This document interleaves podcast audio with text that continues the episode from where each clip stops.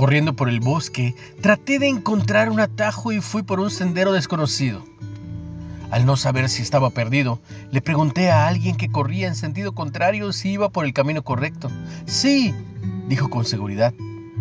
Al ver mi expresión de duda, agregó, no te preocupes, he ido por todas las rutas equivocadas, pero está bien, todo forma parte de esta carrera. Qué descripción apropiada de mi duda espiritual. ¿Cuántas veces me he apartado de Dios? He cedido a la tentación y me he distraído con cosas de la vida.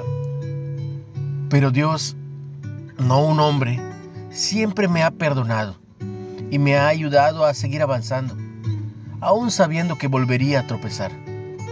Él sabe que tendremos que ir por el sendero equivocado, pero está siempre listo para perdonarnos una y otra vez si le confesamos a Él nuestros pecados. Pablo también sabía que todo esto era parte del camino de la fe. Plenamente consciente de su pasado pecaminoso y de sus actuales debilidades, sabía que aún debía alcanzar la perfección que deseaba en semejanza a Cristo. Velo en Filipenses 3:12 y agregó, pero una cosa hago, olvidando ciertamente lo que quede atrás y extendiéndome a lo que está adelante prosigo. Tropezar es parte de nuestro andar con Dios a través de nuestros errores. Él nos refina. Su gracia nos capacita para proseguir como, como hijos perdonados. Una reflexión de Leslie ¿Qué errores puedes confesarle a Dios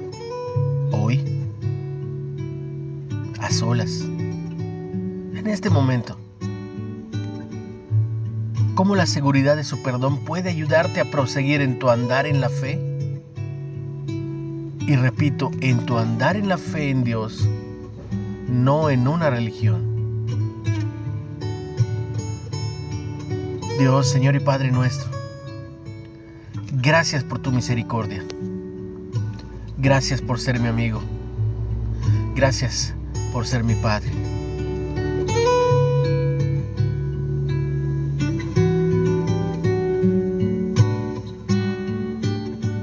Bendigo tu vida en el nombre de Jesús.